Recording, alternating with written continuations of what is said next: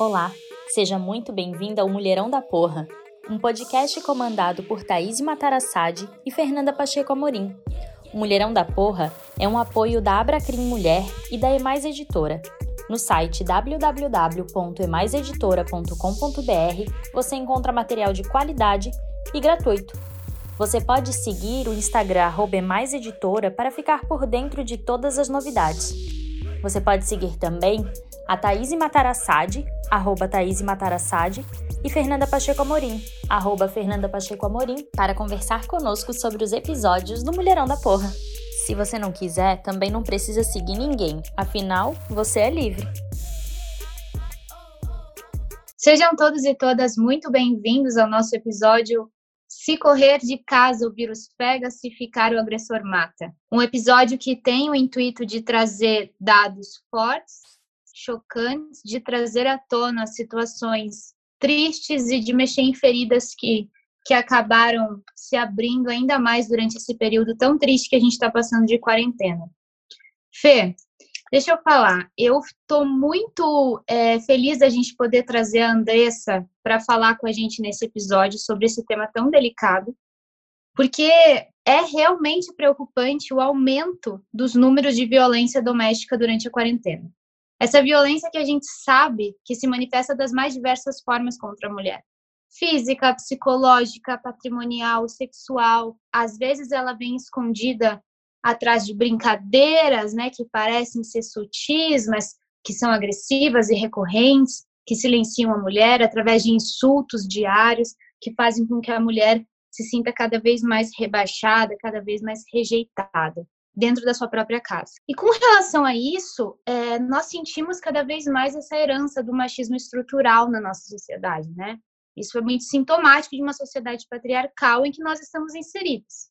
E esse aspecto dessa crise generalizada que nós estamos vivendo, ainda mais na época da pandemia, ela está muito presente por conta também de situação financeira problemática que muitos casais têm passado, e que já quero deixar muito registrado que não justifica nenhum tipo de violência contra a mulher, nenhum tipo de violência doméstica, né?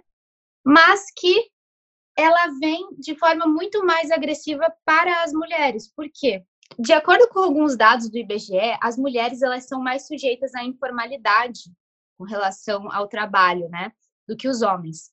E, de acordo com esses dados, 90% dos trabalhadores domésticos mais vulneráveis na, na crise são mulheres. E desses 90%, 70% são mulheres negras, que estão assim numa maximização de vulnerabilidade.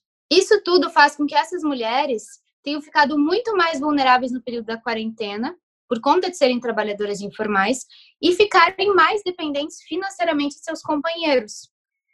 Isso fez com que as famílias ficassem altamente sobrecarregadas, as mulheres tivessem que triplicar suas funções que já não eram fáceis e ter uma convivência forçada dentro de casa que pode exacerbar as tensões. Então, é, a gente precisa olhar para esse problema de uma forma muito cuidadosa, né? Inclusive, agora no mês de março, a ONU Mulheres, no documento Covid-19 na América Latina e no Caribe, como incorporar mulheres à igualdade de gênero na questão da resposta à crise, chama atenção justamente para essas problemáticas. Porque agora, nesse período, a fuga dessa situação de violência é muito mais difícil, né, Fê? Porque a gente está restrita a uma série de serviços. Várias movimentações na quarentena foram limitadas. Então, não é só o problema financeiro, é o problema de como pedir o socorro e de como ser socorrida, né? Teve um caso em Chapecó de uma mulher que se jogou da janela para tentar fugir do agressor. Então, a gente precisa, de fato, é, mexer nessa ferida, encarar de frente esse problema, falar sobre isso, porque é algo que está ascendendo ainda mais, talvez porque agora nós tivemos que voltar para casa, né, Fê? É, tá. Eu acho que o que a gente conversa no episódio inteiro é esse retorno ao lar e como isso demonstrou que a divisão entre público e privado ainda existe e nós mulheres estamos destinadas ao espaço privado. E quando a gente fala estamos destinadas ao espaço privado, é aquela velha lógica da cultura patriarcal de que cabe a nós o cuidado da casa, o cuidado dos filhos, o cuidado do lar. E isso nos traz uma sobrecarga. ainda mais num período de quarentena, em que tudo está intensificado, né? Tudo está funcionando dentro de casa. As crianças estão em casa, as escolas não estão funcionando, então a mulher tem que cuidar da educação diretamente da educação dos filhos, a mulher tem que cuidar da casa em si, da alimentação da família, do marido que está ali junto, e tudo isso vai aflorando uma série de questões, uma série de situações dentro da família. Nada justifica violência. Absolutamente nada justifica violência. Todo mundo está passando por um período de tensão e a gente não vê uma quantidade significativa de relatos de mulheres que estão agredindo os maridos dentro de casa. Porque a questão da agressão e da violência contra a mulher não tem a ver com os nervos à flor da pele em razão da pandemia. A questão da violência contra a mulher tem a ver com uma questão estrutural, cultural e misógina.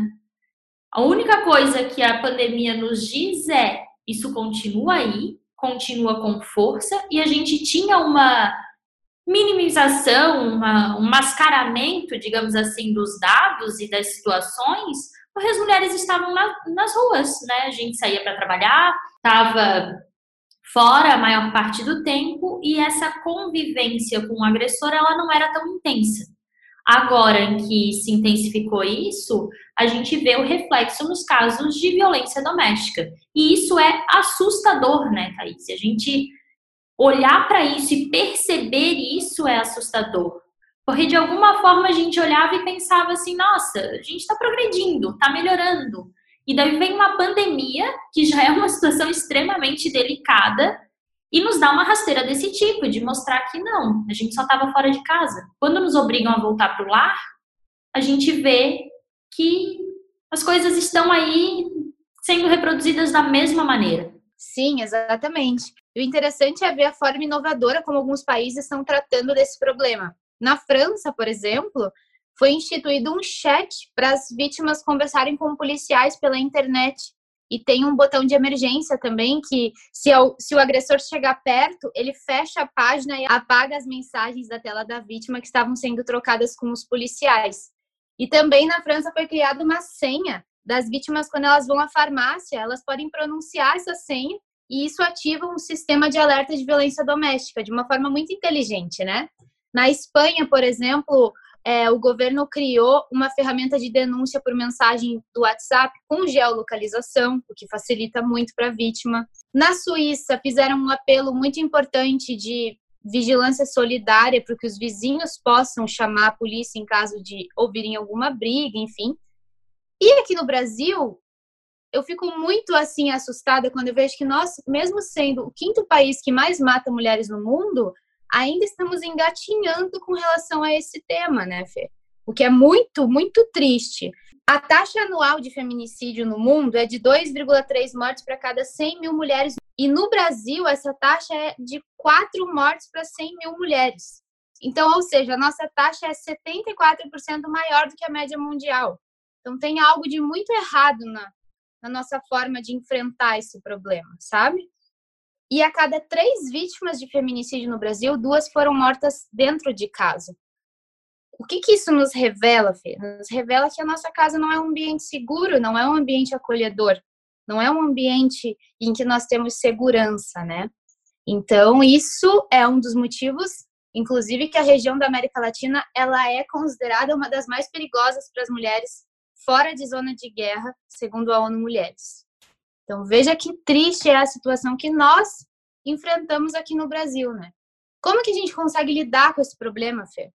Eu acho que a gente tinha que ter uma série de políticas públicas voltadas à conscientização de todos, uma forma mais efetiva, né, de conseguir alcançar e de abraçar as mulheres nesse momento. A gente tinha que seguir muito mais pelo lado da educação também, tá dentro das casas com os discursos feministas, com o discurso de acabar com essa estrutura patriarcal que a gente está inserido e trabalhar com os agressores. Trabalhar com os agressores, Fê, eu acho que é um fator fundamental. E que não adianta a gente ficar falando só no combate à violência se a gente não tem nenhuma proposta de tratamento e de saber lidar com esses agressores. Isso é um ponto que eu gostaria de deixar claro aqui da minha preocupação. Tá, sim, a gente tem uma lei de violência doméstica, e isso no meu livro, até já vou fazer um jabá aqui do meu livro, eu tenho um livro chamado Respeita as Minas, Inteligência Artificial e Violências contra a Mulher. E no meu livro eu trabalho bem essa questão, assim, de como a gente tem uma lei de violência doméstica muito bem escrita, que propõe uma rede de acolhimento para as mulheres vítimas de violência, tem toda uma estrutura ali proposta, mas como essa lei não tem efetividade. Né? A lei de violência doméstica não é efetiva. E existe um instituto da devida diligência estatal. E isso foi definido pela Corte Interamericana de Direitos Humanos, a devida diligência, que é dever do Estado garantir de todas as formas possíveis o exercício dos direitos humanos para todas as pessoas. E os direitos das mulheres são reconhecidos como direitos humanos. E hoje, no Brasil, a gente não vê é, um respeito de fato a essa devida diligência estatal em relação à questão das mulheres, porque o Estado não tem políticas públicas efetivas para garantir que as mulheres possam viver. Né? E, é exatamente isso, para garantir que as mulheres possam viver. Nós somos o quinto país do mundo que mais mata mulheres. Nós estamos no meio de uma pandemia e a gente não tem nenhuma política pública efetiva para minimizar os efeitos e os reflexos dessa pandemia na vida de mulheres que são pessoas mais vulneráveis. Tiveram uma série de iniciativas, principalmente privadas, é, para tentar ajudar nessa situação, ajudar as mulheres que precisam pedir socorro. Algumas mais efetivas, algumas mais midiáticas, que de efetividade tinham pouca coisa. E, mas assim, isso é papel do Estado, né? É o Estado quem tem que levantar essa bandeira primeiro, divulgar isso e se preocupar com essas mulheres que estão lá dentro de casa e, estão passando por situações muito delicadas. Na conversa com a Andressa, esse caso que tu citou de Chapecó, eu citei também porque, para mim, assim, é um, um exemplo emblemático do desespero, sabe? Tá? Quando eu, eu fiquei sabendo disso, é, me apavorou, assim. Porque uma mulher achou razoável, a gente tem um instinto de sobrevivência. Naturalmente, o ser humano tem instinto de sobrevivência. E ela achou mais razoável se jogar do terceiro andar de um prédio, pular do terceiro andar de um prédio, do que ficar dentro de casa. E olha que, a que ponto chegou essa agressão. E uma das coisas que eu falo na conversa com a Andressa também, vocês vão poder ouvir, é: ninguém ouviu isso. Ninguém ouviu essa agressão acontecendo, nenhum vizinho, nada. E aí mora um dos pontos que eu acho que é essencial que é a gente cuidar da gente, né? A gente, enquanto mulher, cuidar de outras mulheres, assim, prestar atenção, ver quem é que está do meu lado, é, conversar com as minhas amigas, perceber se tem alguma diferença, se ela tá bem, se ela não tá bem, se tá acontecendo alguma coisa, porque às vezes o pedido de socorro e pedido de ajuda, ele não pode ser verbalizado, mas existem outras formas de se pedir ajuda né? E a gente estar atenta a isso, as pessoas que nos cercam, as mulheres que nos cercam, ainda mais nesse período tão delicado, é essencial e isso é exercer e, praticar de fato sororidade. Exatamente, Fê. Você comentou de um caso em que supostamente talvez ninguém tenha ouvido ou ninguém tenha tido a coragem ou a força de ajudar ou a vontade de ajudar essa mulher que se jogou da janela, né, em Chapecó. Aqui nós tivemos o caso da Daniela, em que os vizinhos ligaram para a polícia militar oito vezes e não deu tempo. A polícia militar não chegou a tempo e a Daniela perdeu a vida dentro de casa. E quem tirou a vida dela foi aquele companheiro que ela escolheu para passar a vida ao lado, que era para ser um companheiro querido, mas na verdade era seu carrasco. Ela deitava com ele toda noite deitava com o inimigo e acabou perdendo a vida na frente do seu filho, inclusive. Então, é muito triste a gente ver como essas situações são reiteradas, são recorrentes estão presentes na nossa sociedade. A gente precisa, de fato, bater de frente contra isso, enfrentar né, essa situação, falar sobre o assunto. Por isso que o episódio de hoje está extremamente forte, mas é muito necessário. E eu quero já agradecer a Andressa, porque eu gostei muito do episódio. Tenho certeza que todos vocês vão gostar também.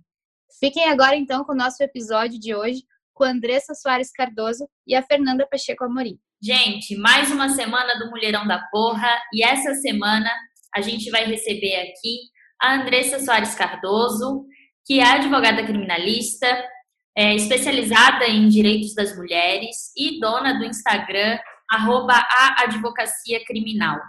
E a Andressa, como eu sempre falo das nossas convidadas, né? Mas a Andressa é um grande mulherão da porra e veio conversar com a gente hoje um pouco sobre violência doméstica. Andressa, seja muito bem-vinda ao nosso podcast. Obrigada, Fernanda. É um prazer estar aqui com você hoje. É, eu estava ansiosíssima para participar. Eu já tinha te falado até que eu estava muito ansiosa, esperando o convite. É um tema que hoje está em voga. É, a gente tem falado muito sobre a violência doméstica durante essa pandemia de Covid-19. É um assunto importantíssimo. Agora, durante a pandemia, a gente teve escancarada essa situação da violência doméstica e da perpetuação cultural, né? Porque quando a gente começa a falar de feminismos e trabalhar todas essas questões, a gente sempre faz a divisão entre público e privado, que o espaço público é o espaço do homem, né, historicamente, que a mulher é destinada ao espaço privado, que nós temos que ser belas, recatadas e do lar. Eu falo essa frase direto aqui no podcast. É, que nós mulheres temos que ficar em casa, cuidar da família, cuidar dos filhos, cuidar do, do marido, enfim. E a pandemia escancarou muito isso, né? De que a gente acaba reproduzindo isso até hoje e com muita força, assim, porque as mulheres estão sobrecarregadas durante esse período de pandemia. Existem estudos que demonstraram que a produção acadêmica de mulheres diminuiu durante o período de pandemia por estarem sobrecarregadas dentro do lar. E a gente tem um aumento considerável dos casos de violência doméstica durante o período da pandemia. E eu acho que isso acaba demonstrando um tanto que a gente não conseguiu muito diminuição desses números, a gente não conseguiu muita alteração de cultura. A gente só estava fora de casa, né? A gente estava mais tempo fora de casa e isso acabou dando uma mascarada no que estava de fato acontecendo. Eu não sei, essa é, é a visão que eu acabo tendo a partir de tudo, tudo que a gente tem visto por aí desses dados, né? É, a quarentena veio como um mal necessário, digamos assim, né? E por causa da, da quarentena, veio o isolamento social. O isolamento social em que essas mulheres retornaram ao lar e acabaram vivendo mais tempo com esse agressor. Agressor esse que muitas vezes ela passava só talvez à volta do trabalho. Agora ela passa o dia inteiro com, com o agressor tendo que lidar com todos os problemas que ele traz, com as agressões que ele traz, com as violências que ele traz. Então, é um problema que, que realmente escancarou durante essa pandemia. É, e eu acho interessante, assim, na tua fala, quando tu traz a, o termo violências, né? E isso é bom a gente deixar bem estabelecido aqui. São violências plurais. A lei de violência doméstica já traz é, isso bem claro, assim, que são violências plurais, existe uma infinidade de tipos de violências que podem acontecer com mulheres, de violências dentro do lar e nessas relações. E não é só a física, né? Que a gente às vezes acaba focando em violência física, mas violência psicológica, violência patrimonial, violência moral, enfim, tem um monte de tipos de violências que podem acontecer e que estão acontecendo durante esse período e que só reforçam a nossa questão cultural. E uma coisa que eu acho, eu digo que eu sempre me exponho nesse podcast, e eu vou fazer isso novamente. Eu já comentei aqui que eu passei por um relacionamento abusivo, Andressa, é, quando eu era bem nova, sabe? É, bem, bem cedo, assim, foi um dos meus primeiros namorados. E foi relacionamento abusivo com um monte de tipos de violências, assim. A mais pesada foi a psicológica, durante um, um período maior.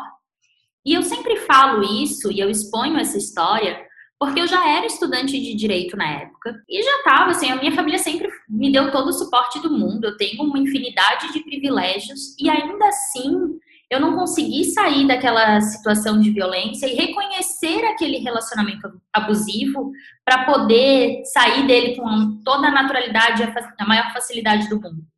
E eu falo isso e gosto de estabelecer isso porque tem muita gente que, quando começa a ouvir sobre violência doméstica, sobre esses números, sobre esses dados, e ainda mais agora nesse período de quarentena, muita gente questiona, né? Por que é que a mulher não sai? Por que, que não larga desse cara? Não é simples, né? E tu falando de direito das mulheres, é, trabalhando com isso e atuando na advocacia criminal com o direito das mulheres, sabe muito melhor do que eu, inclusive, que as relações são muito mais complexas. Né? A gente tem que pensar essas questões das violências contra as mulheres de uma forma muito além de por que, que não sai, porque não é simples a gente se reconhecer num relacionamento abusivo, não é simples a gente entender que aquilo é de fato uma violência, não é fácil lidar com tudo isso, tem muita coisa envolvida e querer responsabilizar a mulher que não sai dessa relação é uma, um novo tipo de violência, no final das contas, né? É uma forma de culpabilização dessa mulher e desresponsabilização do agressor. E é justamente mais um ciclo dessa violência. É, geralmente eu falo que, além desses vários tipos de violência, assim como você mencionou, agora a gente tem outras violências entrando é, mais em evidência. A violência espiritual também, que veio, assim, que antes eu não conhecia, mas eu passei a conhecer com a advocacia que é, por exemplo, o homem obrigar aquela mulher a seguir aquilo que ele acredita, aquele dogma que ele acredita, aquela religião que ele acredita. E existem inúmeras violências. E quando você fala sobre o que ocorreu com você, eu vejo duas coisas muito importantes. Primeiro, a rede de apoio. A rede de apoio, seja ela familiar, institucional, ou o próprio sistema de justiça e o sistema policial são muito importantes para que haja essa quebra dessa violência. A mulher sozinha, ela muitas vezes não consegue sair. Claro que tem raras exceções que saem sozinhas a partir de um estalo, mas geralmente ela precisa de intervenção externa para que ela consiga sair dessa violência. E outro ponto também é de a mulher em se enxergar dentro de uma relação de violência. Quando ela não se enxerga e por isso ela não consegue sair, é mais um motivo para que ela continue naquele relacionamento abusivo. Existem pesquisas, por exemplo, do Data Senado, que saem, se não me engano, a cada dois anos, que falam que existem mais de 10 motivos para aquela mulher continuar na situação de violência. Às vezes é porque tem filhos, às vezes é porque ela depende financeiramente daquele homem, depende emocionalmente daquele homem, às vezes é porque tem medo de que se ela saia, aquela agressão ela piore. Então a gente tem que levar em consideração isso. Eu, eu sempre trabalho com, com a espécie de empatia a gente tem que ter empatia com a vítima de violência contra a mulher, porque muitas vezes a gente não sabe o contexto, a gente vê por fora, a gente não vê o que ela está passando dentro de casa. E aí vem aquele contexto de público-privado, de que se está acontecendo dentro de casa, a gente não pode interferir, mas muito pelo contrário, ele tem que virar voga e o Estado também tem que interferir. É, é, de sair do privado e ir para o público. É, aquela cultura clássica, assim, né, que a gente reproduz de em briga de marido e mulher não se mete a colher. E isso, quantas pessoas falam e reproduzem isso, mas mete sim, né? A gente precisa construir uma rede de acolhimento para que o rompimento desse ciclo de violência seja possível. E assim, Andressa, durante o período da pandemia, muita gente me chamou para fazer live, para conversar sobre o, a questão da violência doméstica durante esse período. E foi assustador começar a pesquisar sobre isso. Sim, assustador, desesperador, porque um, um caso me, me chocou muito, assim, muito, que aconteceu aqui em Santa Catarina, eu sou de Santa Catarina, né? E no oeste aqui do estado, uma mulher se jogou do terceiro andar de um prédio para fugir de uma agressão dentro de casa. E, e, quando eu fui falar sobre isso, eu falei assim: pensa o desespero dessa mulher que ela achou melhor, ela achou mais razoável se jogar do terceiro andar de um prédio do que ficar dentro de casa. Que tipo de agressão, que tipo de violência essa pessoa vinha sofrendo? Ela sobreviveu, mas eu fiquei pensando sobre isso, assim, fiquei durante um bom tempo refletindo sobre isso, de que, a que nível que a pessoa chega e assim, Ninguém ouviu isso, ninguém ouviu os pedidos de socorro, ninguém ouviu os gritos dessa mulher que teve que se jogar do terceiro andar de um prédio para fugir daquilo. E os dados são assustadores, né, Andressa? Pode falar bem melhor sobre isso do que eu. Então, no Acre, cresceu assustadoramente os níveis estão assim acima do normais. São Paulo, que não é muito longe, né? E geralmente a gente fala de São Paulo muito mais abertamente do que fala do Acre, por exemplo. Quase 44,9% de crescimento. É um crescimento assustador porque a gente não via isso antes. E também porque, além disso, as mulheres pararam de denunciar na delegacia cresceu o número de violência, o número de ligações para o 180, o número de procura no, nas instituições, mas as denúncias na delegacia elas diminuíram. Então, só mostra que o agressor, dentro da própria casa, ele não está deixando que essa mulher faça a denúncia. Isso é muito preocupante. Aqui em Brasília também cresceram assustadoramente o número de violências, mas também diminuiu o número de, de boletins de ocorrência. Tem uma subnotificação muito grande, né?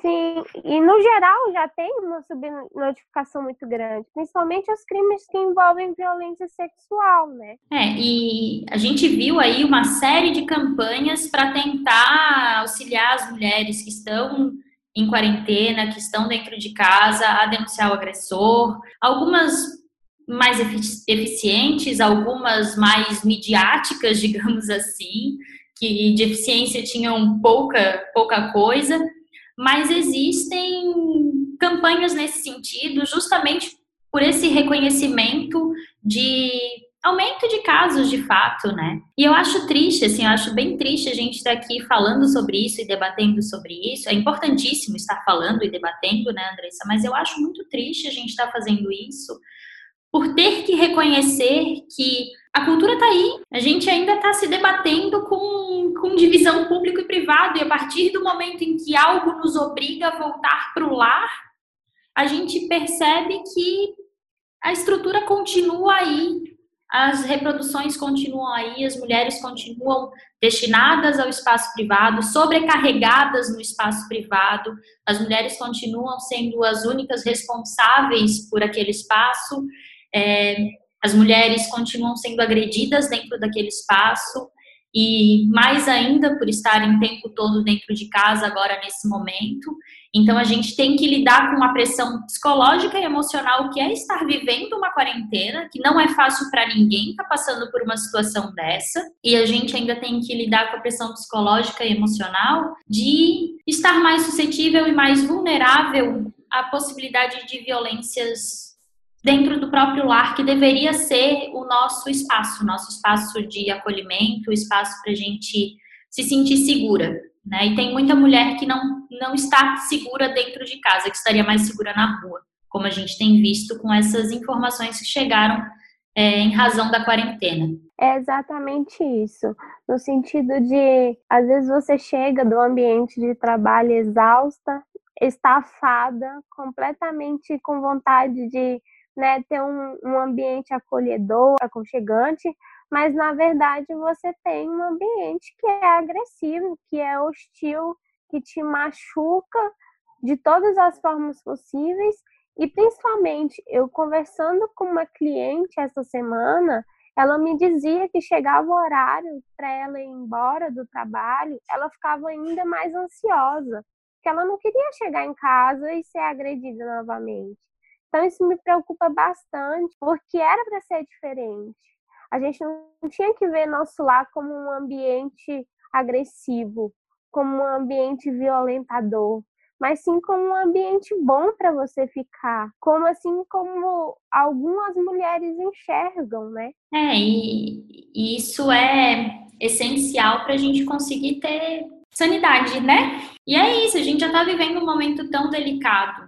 E aí perceber que esse tipo de situação se potencializou com a quarentena é muito triste, porque assim, quando a gente traz os números, a Andressa fala ah, 44% de aumento no estado de São Paulo, por exemplo. E a gente precisa falar de números, assim, a, a, Vera Regina Pereira de Andrade, ela fala que a gente precisa fazer um trabalho de suspensão da dor quando a gente fala esses, sobre essas violências, porque senão fica muito difícil falar sobre elas.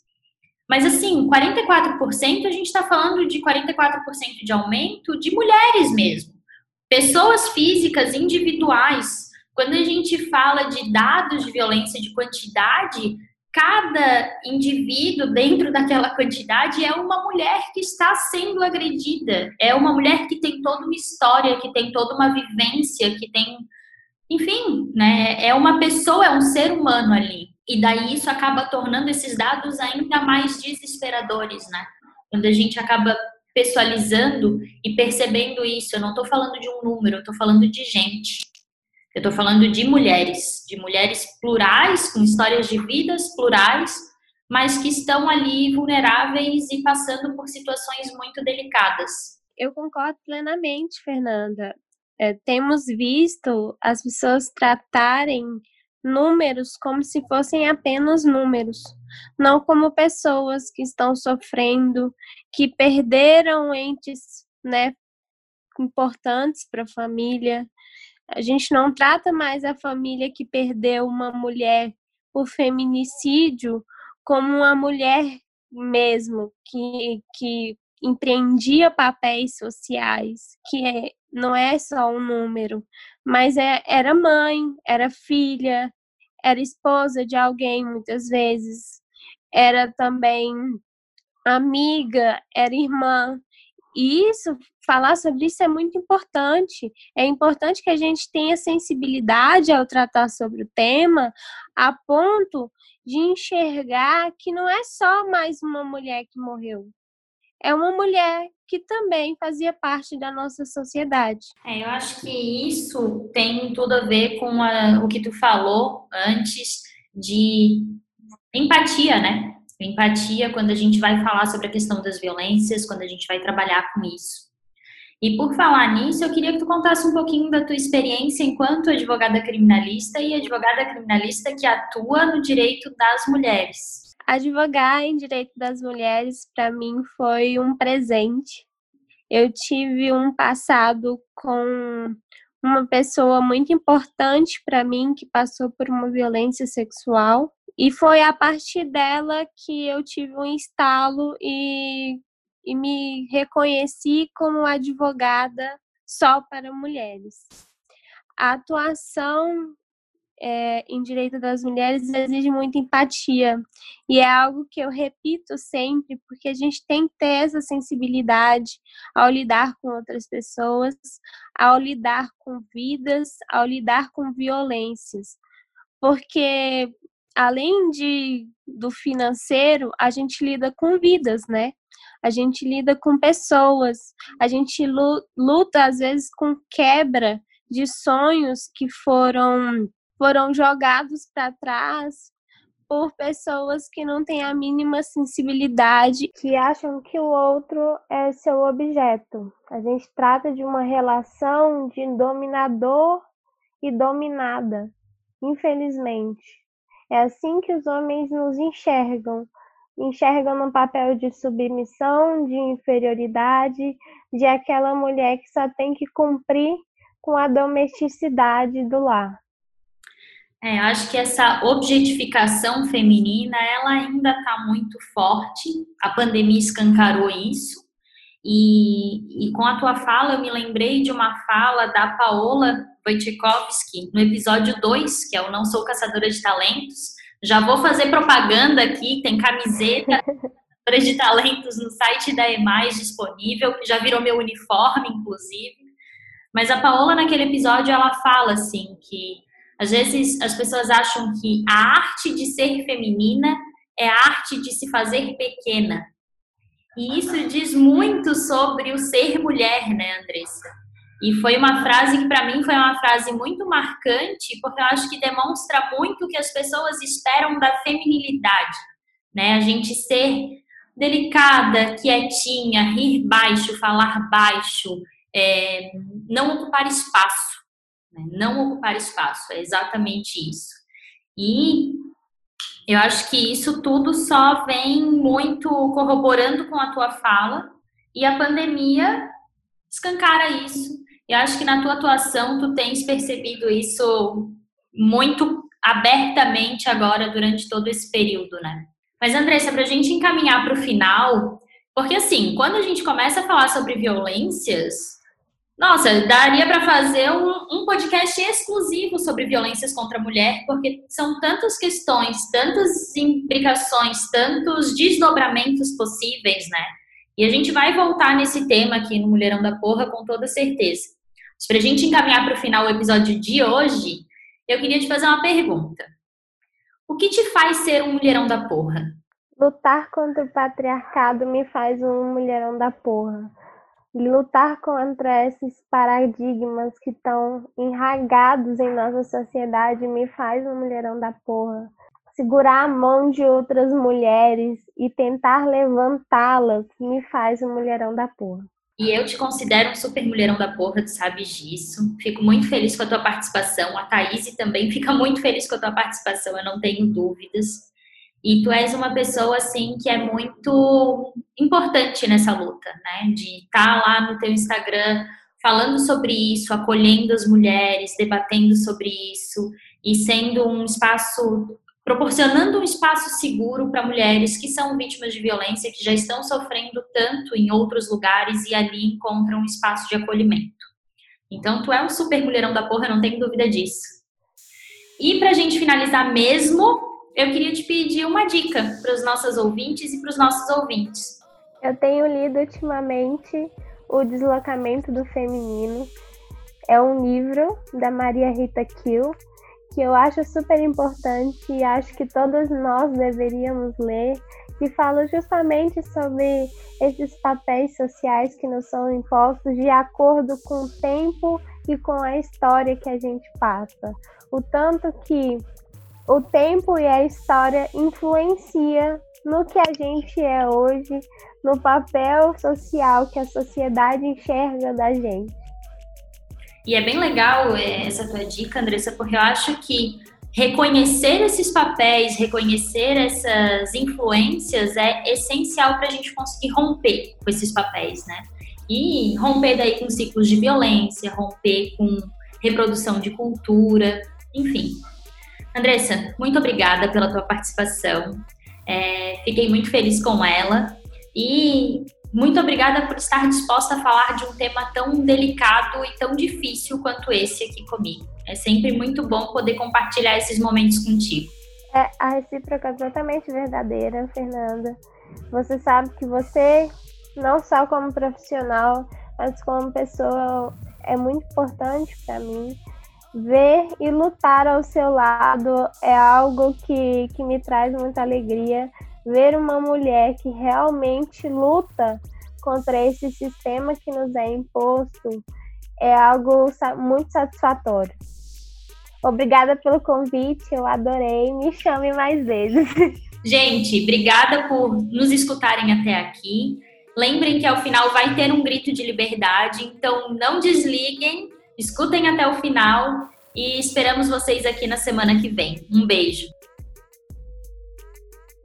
Me chamo Patrícia Vedana, sou assistente social, militante dos direitos humanos, homoafetiva e um mulherão da porra.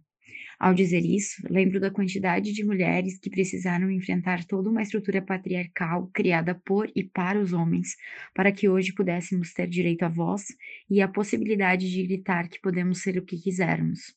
Lembro de tantas que foram silenciadas, oprimidas, violentadas e mortas, e por isso, dizer que sou um mulherão da porra tem ainda mais peso. Significa reafirmar o compromisso com a luta pela liberdade de todas as mulheres significa perseverar no caminho da construção de políticas públicas que atendam de fato às nossas demandas, considerando sempre as especificidades de cada uma. Significa questionar o que está posto, resistir, problematizar a naturalização da violência, contestar posicionamentos que são construídos socialmente e que acabam por doutrinar comportamentos, aprisionando mulheres em um papel de submissão. Contudo, ainda não estamos no fim do caminho, porque enquanto uma de nós não for livre, nenhuma de nós será. A jornada ainda é longa, mas espaços como este podcast são tão potentes e tão bonitos que a estrada se torna mais iluminada e mais florida.